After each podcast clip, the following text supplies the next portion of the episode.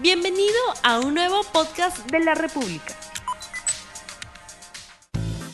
Hola, ¿qué tal amigos de Vértigo? Directamente desde el multiverso, tu amistoso y querido vecino Gary Guamán. Y a mi lado está... Rodrigo Sagasti con una actitud un poco decaída porque sufrió una decepción esta semana. No tiene que ver con el ámbito amical, amoroso, laboral, sino con Lo el que- ámbito fanático. Lo que de pasa verdad. es que él acaba de ver este, la segunda cinta de Sam Raimi, la de Tobey Maguire, Spider-Man 2. Y por eso se, se siente así, bueno, o sea, es comprensible a cualquiera, a, cual- a mí me pasó, a mí me pasó. Claro, y- siempre manipulando la verdad. Siempre, es como que vi esa película siempre- y me, me puse a llorar en posición fetal, pues. Siempre maquinando algo, algo detrás mío, ¿no? Como misterio en la película, ¿no? Con las Como ilusiones. Y saben qué, amigos, amigos, seguro muchos de ustedes ya han visto Spider-Man eh, lejos de casa, Far From Home, y eso es lo que va a tratar la primera mitad de este programa de Vértigo, eh, sobre nuestras opiniones personales, algunas buenas, cosas buenas, cosas malas, pero sería eh, importante eh, recopilar todos los sucesos que pasaron en esta película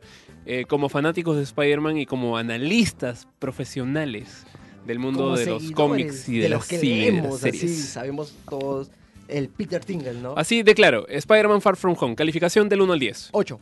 6. ¿Por qué? Mala. Razón, mira, yo he desbaratado esa película punto por punto en mi Twitter personal. Para lo- los, para los Eh, claro. oyentes, el día de ayer, acá nuestro compañero Rodrigo me enseñó, ¿no? O sea, su Twitter, todo acá. en- Claro, Sa- más eh, de RP Sagasti, RP el señor, Sagasti, ¿cómo, cómo te Ale puedes- 29 y este... Estamos compitiendo ahí por no, seguidores. Tenemos más, más de seguidores, o sea, de Claro. 900 para arriba. De- Por favor, de, Por favor, de 900 para arriba. tres ceros para arriba. Y bueno, él tiene un importante hilo en el cual desmembrana la película, pero como, bueno, yo me senté a su costado y le dije, mira, ¿sabes qué? Está mal. O sea, tu, tu hilo está totalmente mal. Y es más, él menciona a Happy como uno de los personajes que más Ya mira, primero película. paso a paso. Ya. Ya. Para mí, yo soy el policía malo en esa oportunidad y tú eres el policía bueno. Para mí la película es buena como parte del UCM, pero como una película de Spider-Man del amistoso, amigable vecino eh, eh, Peter Parker, periodista, gráfico, eh, eh, hijo, bueno, buen, buen sobrino, eh, ciudadano responsable, tardón, ingenioso y bastante enamoradizo en su vida ¿no? ju- juvenil. Juvenil, claro. No es una película de Spider-Man. Claro que sí es una película de... No es una película de Spider-Man. Claro y te voy a sí. explicar mi primer punto y quiero de que vamos a ir punto a punto. A ver, amigos, hay que escuchar. La evolución eh, emocional que sufre Peter Parker a partir desde Civil War hasta Far From Home es nula.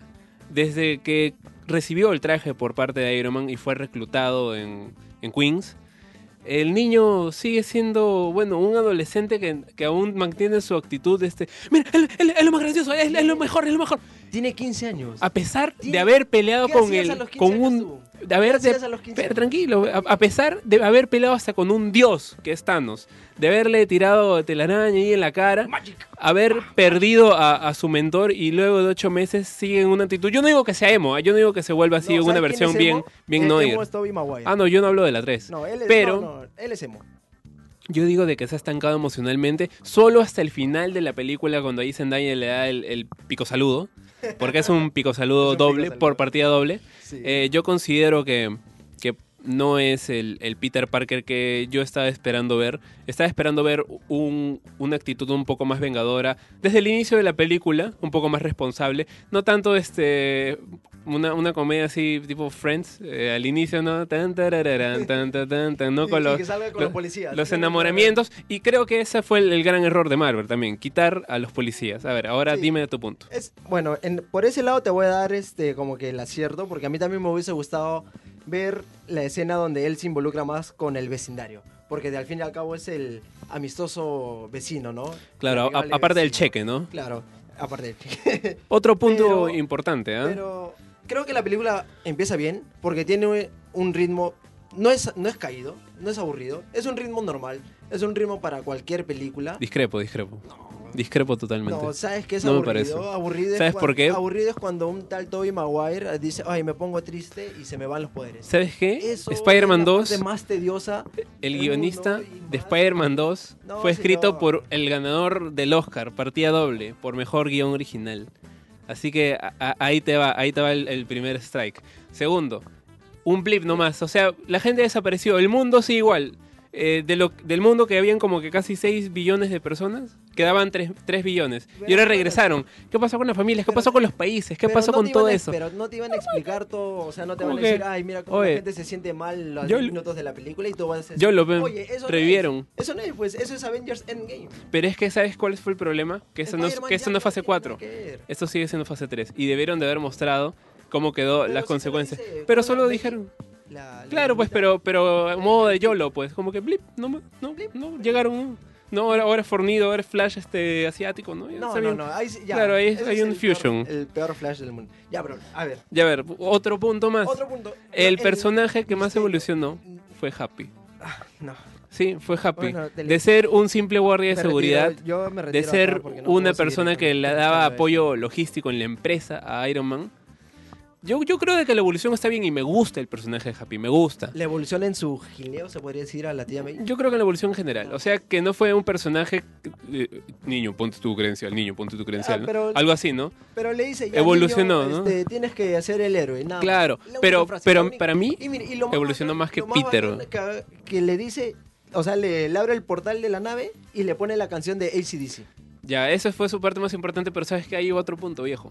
¿Por qué quemaron esa escena y no se le pusieron al, al siguiente Iron Man? ¿Por qué? Ah, Porque están fusionando dos no. personajes a la vez. Estamos Están fusionando Spider-Man Lo que pasa con Iron Man. es que Rodrigo vive y sueña y se moja y tiene, no sé, ¿Sabes qué con el pequeño Porque- sucesor de Iron Man. Porque, Harvey. este, T. T. Simpkins. Porque, porque Peter Parker inventa y hace sus cosas en su garage, sucio, ahí, con pocos recursos, en la universidad, en su mismo laboratorio. No tiene esa tecnología y aparte esa escena era para el siguiente Iron Man, y ni siquiera en una película de Iron Man, ¿ah? sino en un New Avengers que dicen necesitamos a alguien más. Y, Pero y lo buscan y él... ya- Spider-Man va a ser y el tiene líder su de los garage. New y- Avengers. Y, tiene su garage. Spider-Man va a ser el líder de los New Es que no me parece que emocionalmente aún Es tenga, un tenga niño de 15 el liderazgo. años. Es un niño de 15 años, déjalo, va creciendo. Otro punto más. Y además, Otro sea, punto ¿qué más. tan- para ver, ¿qué tanto va a madurar si la película empieza a los días de, de, eh, finalizar Endgame? No, empieza ocho meses después. No, estuviste atento. Ocho No. meses después. No, señor. Empieza ocho meses después. No. La película empieza apenas se termina Endgame. Ocho meses después. Pasa el otro lapso. Ocho meses después. No lo sea. De verdad, ocho meses Bueno, después. O sea verlo. que em- empieza, digamos, el, el noticiero. Claro. Pero dicen hace ocho meses que fue un blip y ya. Es que el mundo ya está reestructurado. ¿Tú crees que la gente estaría viajando y haciendo vacaciones en, en, en Europa con un día eso- después? Eso, eh, a ver, ¿cómo te lo pongo? Ese noticiero se da después de las partes postcréditos de, de Endgame, ¿recuerdas?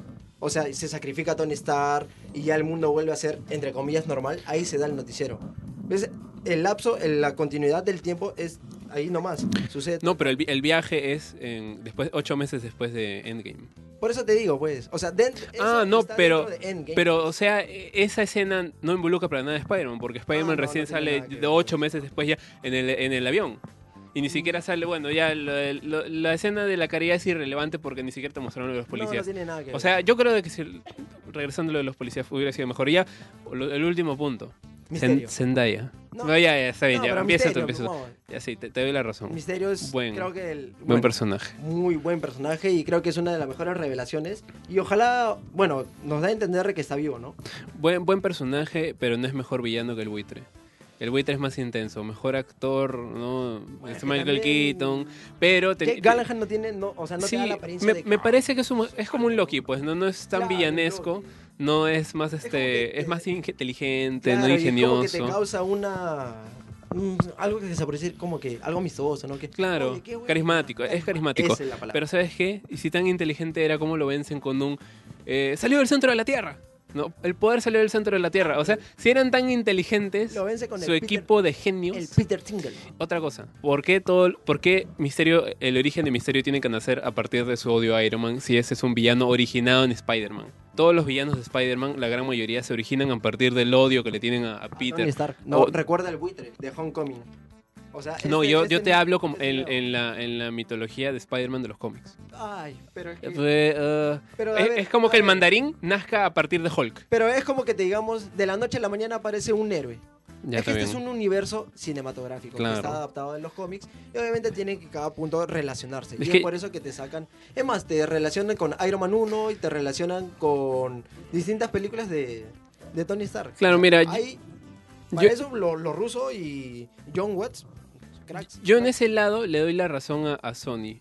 Que Sony ha sabido in- interpretar su- sus propios universos de Spider-Man, mal que bien, ¿no? Con errores, pero han sabido respetar ciertas reglas de su universo. Y la verdad es que si es que querían un Spider-Man en el MCU, en el MCU-UCM, eh, tenía que regirse, ¿no? Bajo, e- bajo el estándar de historia, ¿no? Y superheroica que hay en este mundo con Iron Man Es en que el mira, 2008 es y más- todo eso. Es más, Es más fácil, es más fácil originar villanos a partir de eso. Es más fácil originar villanos del tal cual lo ves del cómic, ¿no? Es como que, ah, ya, el Doctor Octopus se crea porque sucedió una- un accidente. Eso es más fácil que llevarlo desde un punto de vista de que ya existió, pues, ¿no? Es como que todos los problemas se originan desde la primera película, si te das cuenta. y ahora, Es como desde la- Zendaya. No me gusta como MJ, te soy sincero. No es MJ, pues tampoco. No, pero es, o sea, Eh, claro, es, es- es MJ. Claro, es una, No es una Mary adaptación bien libre de... Pero, no sé, no me termina de convencer. ¿Por qué? Ah, su cara, su... es que tiene una cara apática. Es- Claro, el no te- personaje el es, personaje es este apático, con cara, ¿no? De, de asco todo el Sí, tiempo, ¿no? que, ah, puta, soy así, ¿Sabes por qué yo estoy en contra de eso? Porque Peter Parker, el personaje de los cómics, siempre se enamora de alguien que lo aspira a ser mejor. Alguien a, que- a- a quien admira. Peter Parker está ahí sentado y ve a a Mary Jane popular, ahí ni todo el mundo quiere ser su amigo, ¿no? Se ríe, canta, actúa bien. Y eso como desde su perspectiva, ¿no? Como un nerd así chico, ¿no? Este antisocial, ¿no? Como que le causa impresión y eso es, es un enamoramiento. Igual con Gwen, una chica aplicada, no responsable, eh, que aspiraba, tenía muchos sueños, ¿no? Eso es lo, lo que ve Peter y lo que él aspira a, a conseguir, ¿no? De alguna manera a nivel romántico, ¿no? pero Lo que pasa es que Y- estamos en una etapa... y una vez que- Es una etapa juvenil. Sí, ¿Quién pero es que Peter desde, desde el comienzo se, se enamoró de, de Gwen y, y la admiraba y ambas cuando sabe. descubrieron que era, que era Spider-Man decían sigue, sigue, no vamos. En cambio Zendaya, lo adiviné, ¡Uh, uh, uh, lo adiviné, 65% de probabilidades, Anda, pero, pero era así. Y bueno, ¿Sabes qué frase estaba bajando esperando? chicle. ¿Sabes qué frase estaba esperando? La que tigre. que- Anda, por ahí es tigre. ah, su madre, no va a pasar nunca. Es más, lo- lo- en Twitter lo usó Como frase. que, ¿sabes qué? Vamos a, a, a- columpiarnos, a columpiarnos. ¡Qué bacán, qué bacán! Ya, Ya, bacán. y las escenas post como para acabar. Ya, la primera, chiste. eh, la- de- no, la primera. ya, ya, la de, la de Jameson, James. bacán. Buena. Pero eh, que esté calvo, como que Que me la baja un poquito, sí. sí, pero. Segunda, mal, el, terrible. La segunda Es un chiste. malísima. Es un insulto. Es la peor, una de las peores escenas post créditos que he visto. Es un insulto. Es uno porque o ya te lo veías venir ¿Sabes qué? y dos porque no te da pie a nada. ¿Sabes qué? Solo quitando el- esto de los zapatos, estaba bien. Sí. Quítame el chiste de los zapatos y diga, no, estoy en una misión. Estoy vacacionando, pero estamos yendo a otro sitio. Nada de, ¿dónde están mis zapatos? ¿No? No, no, malísimo. ¿Sabes qué? No. Es más, ahora mismo voy a abrir el portal de para que venga un Demogorgon. Yo voy a abrir el portal ahorita para que, para que tengamos los, re- los reemplazos. Porque ahorita voy a, voy a soltar el micro. He- he- he- a ver, a ver quién lo me he acordado toda la verborrea de, de Spider-Man Far From, Far From Home. ¿Sabes qué es lo que más me duele? Prometí hacerla mejor. No se Flavia, amigos. ¿cómo estás? Flavia está señores, acá con ustedes. 2. A mi costado está Santiago J. gente de la República, hola gente del podcast Vértigo que nos sigue cada semana. Bueno, ya que escuchamos aquí al policía bueno y al policía eh, malo hablando de Spider-Man. Había un parte. bueno. Había Sí, un ¿no? bueno, Creo que al ¿estás final se pusieron de acuerdo en varios puntos. Bueno, ahora vamos a tocar el tema eh, de la serie El Momento en Netflix, ¿no es así, Flavia? Mm, vamos a hablar sobre Stranger Things y su temporada número 3. Vamos a cambiar totalmente de, de historia y de, de acá de personajes porque le tocó a, a Gary y a, San- y a- y a Rodrigo descansar después de ver su pelea casi, Eh, están- casi de manos. Hemos tenido que Están detenerlos. sudando ahí, están Ya no se, están, ya no se hablan, están separados. Ya no se van a hablar, hemos creado una discordia acá por el programa. Pero bueno, vamos a lo, Mm.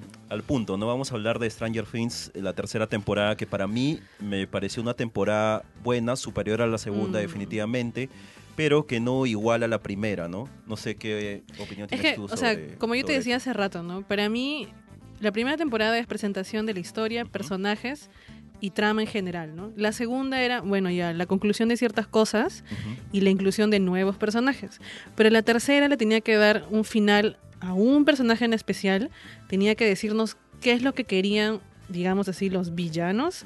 Y este, bueno, y la inclusión de darle un paso a la cuarta temporada que supuestamente ya está en, en preproducción, Claro, pues, ¿no? Ahora eh, los villanos son los rusos, ¿no? Eh, Se Mm. juega con el tema de la Guerra Fría, ¿no? Ahora ya no es el gobierno norteamericano el que abre el portal, sino eh, la ex Unión Soviética, o bueno, la Mm, Unión mm, Soviética en el, en el momento de Stranger Things, que abre, abre el portal eh, y mucha gente se preguntaba, incluido Gary, que, bueno, Gary me contaba que no había una razón del por qué los rusos abrían el portal, ¿no? Bueno, yo tengo una razón y como le respondí es la Guerra Fría. Mm. Eh, es el contexto de la Guerra Fría, eh, una época en que tanto el gobierno ruso como norteamericano hacían experimentos por su lado para tratar de vencer en una hipotética tercera guerra mundial, tratar de derrotarse, ¿no? O- Claro. Pero incluso de por sí la, la- o sea, la serie está inspirada pues en unos este, ¿te, te acuerdas que me parece que la semana pasada tocamos el caso de esta de estos experimentos que se hacían en Estados Unidos? Claro.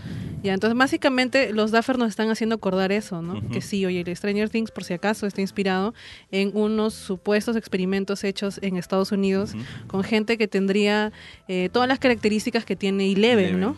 o Once, como se le conoce en Mm. Latinoamérica. Ahora, el tema de los hermanos Duff- Duffer también es el, eh, las referencias. A mí me parece Ah, hermosas las referencias que mandan los hermanos, eh, sobre todo en el primer capítulo. Me gustó mucho el tema del cine y cuando se ponen a ver la película El Día de los Muertos. eh, la referencia que dan con el ruso que parece Terminator, el Terminator de los años Ah, 80, porque el pata es invencible, tiene el aspecto ah, que no, parece que, parece que, nunca va a morir, ¿no? Ajá, inclusive cuando este el comisario le mete unos balazos en el pecho, el pata sigue vivo, ¿no? Y esa es una referencia clara a Terminator, Claro, ¿no? O sea, yo lo veo al tipo y parece Claro, pero siempre, y luego, o sea, pero tienes la idea en la cabeza que es un ser humano común y corriente, que no necesariamente es, es el personaje de Schwarzenegger, ¿no? En. Terminator, ¿no? Y que a Hopper le, le brinda unas palizas impresionantes, ¿no? Que en la tercera. Es Hopper. Es Hopper. Me está corrigiendo Gary, pero es Hopper. Lo acabo de Discúlpame. es un paréntesis. Mm, Pero bueno, Hopper eh, le brinda unas palizas impresionantes, como dije, el ruso, que no tiene nombre, ¿no? Solo es un agente, ¿no? Y aparece desde el primer capítulo ya, pocho, imponiendo respeto, ¿no? Cuando mata al científico y le da el pase al, al próximo, ¿no? Que también es una muerte... Bueno, las muertes... Bueno, en realidad, pero en realidad, el, claro, el paso el nuevo científico que es este Alexei, me parece, y Ujú, que, le dice Smirnov. este Hopper, Ajá. eh, me gustó el personaje así haya durado solamente tres capítulos, ¿ah? Porque si bien nunca habló, bueno, nunca habló eh, inglés, siempre hablaba en, en ruso. Si, si Claro. pueden ver la, la, la serie en su idioma original, se dan cuenta que el pata nunca habló en inglés. Entonces, tenía, y por eso es que van a buscar al amigo, pues no, que es Murray, me parece. ¿no? Para que, para que sirva de traductor y todo. Incluso con él hubo un vínculo más, más, Más fuerte, cercano, ¿no? claro. Y por eso es que cuando, bueno, a estas alturas ya se puede, se sí, puede, bueno, se puede decir que, spoilers, se puede decir que el científico murió, murió asesinado en mitad de la feria. El primero que sale y, y lo busca es Murray, pues, ¿no? Y el Ujú. pobre hombre está tirado en el suelo diciendo este que te voy a conseguir ayuda y cuando regresa, pues ya Ujú. estaba muerto. Es ¿no? un personaje que se hizo querer Sí, duró me- muy poquito y lo Me o sea, recordó me al personaje de la segunda mucho. temporada, Mm. al, al Ah, exnovio de... al novio de Joyce. Sí, Bueno. eh, también que es un personaje que también lamentablemente muere, pero se hizo querer por los fanáticos, ¿no? Y también pasó lo mismo con... En la primera temporada también pasó lo mismo, con la amiga de... de Con Barb.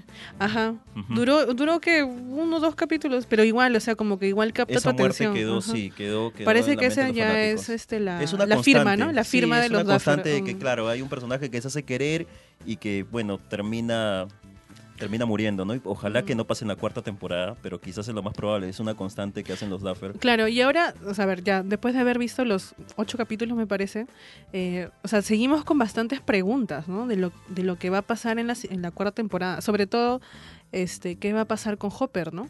Yo Porque creo- supuestamente sí, está vivo. Está digo. muerto. No, está vivo. Mm, Ahora, está vivo porque en la escena post créditos de la serie, el último capítulo, se, se ve, pues, ¿no? La, cuando están en una cárcel rusa, ah, sí. ¿no? Y la parte en que uno de los guardias dice, dice el norteamericano no, yo creo que ese es Hopper, el que está encarcelado. Claro, y sobre todo, y ahora que estábamos viendo eso también, Gary nos hizo, nos hizo Recordar. recor- oh, nos hizo ver en realidad unos behind the scenes del propio Stranger Things, donde se ve a los protagonistas recorrer las casas, ¿no? Ujú. Las los escenarios donde es la, la serie. y en una de esas se, puede ver eh, un dibujo supuestamente hecho por, Por Will, por Will y se ve pues, ¿no? A una figura que representaría al, al jefe, ¿no? Así que ya, pues con eso ya nos está diciendo que, que está vivo Yo y creo que, está vivo. Ahora muchos se Mm. preguntan cómo pudo sobrevivir después de la explosión del- de la llave, ¿no? Porque la llave creo que le decían a este aparato. eh, porque en el primer capítulo se vio claramente que cuando la llave era desactivada, eh, la gente que está alrededor del, del aparato se desintegraba, ¿no? Pero en el caso de Hopper, cuando pelea con el ruso este, y le muele la cabeza en, en la llave, este, si te das cuenta, hay como una distorsión en el aparato que crea unas luces alrededor, Claro. al medio de la llave.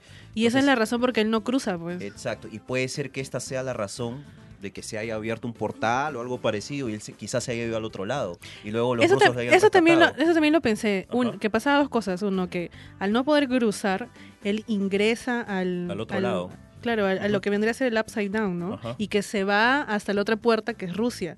Lo otro es, que era lo más, que es lo más pensado en Twitter, que se ha podido ir por uno de los costados, porque se ve que, que cuando están peleando hay unas rendijas, me Claro, parece, ¿no? donde estaba abajo, este, Ajá. donde se metió el Claro. su amigo, ¿no? Para Sí, esa es el- otra y otra es que, que haya muerto, pero ya, ya sabemos que el que murió no, no es la Yo teoría no- factible. ¿no? Yo no creo que esté muerto. Yo creo que va a Mm. aparecer en la cuarta temporada mitad a mitad de temporada, va a aparecer como una sorpresa. Sí, ojalá que sea así, que porque sí. es un personaje también que se ha hecho creer bastante. Mm. Eh, pero bueno, ¿qué te pareció el final? Ah, bueno, a mí sí me gustó, sobre todo porque me gustó que los Duffer le hayan dado más, em, más importancia al, al, al hermano de Maxine, Ya, a Billy. a Billy, porque era la conclusión que necesitábamos del personaje. No se sabe el por qué él tiene una personalidad agresiva, no fuerte, y Sí. nos enteramos en los capítulos. Y cómo al final, por querer sa- salvar a Eleven, este, termina. Se redime, ¿no? Claro, se reivindica delante de ella y la rescata y, bueno, ofrece su vida, pues, ¿no? Y se muere. Me Claro. gustó esa parte y también, y, y en, y en realidad me gustó que Eleven haya perdido sus poderes. ¿Así? ¿Por qué? Porque se ve la frustración del personaje no poder ser útil. Sino Claro. ya los, los personajes, los otros, ya no dependen de ella, sino ella depende de ellos. Por eso es que ahora lo que yo quiero saber es cómo va a recuperar sus personajes. Ahora lo que podría ser interesante es ver en la próxima temporada si regresa la mamá y si regresa su ¿Ocho? hermana, podremos decirlo así. Claro.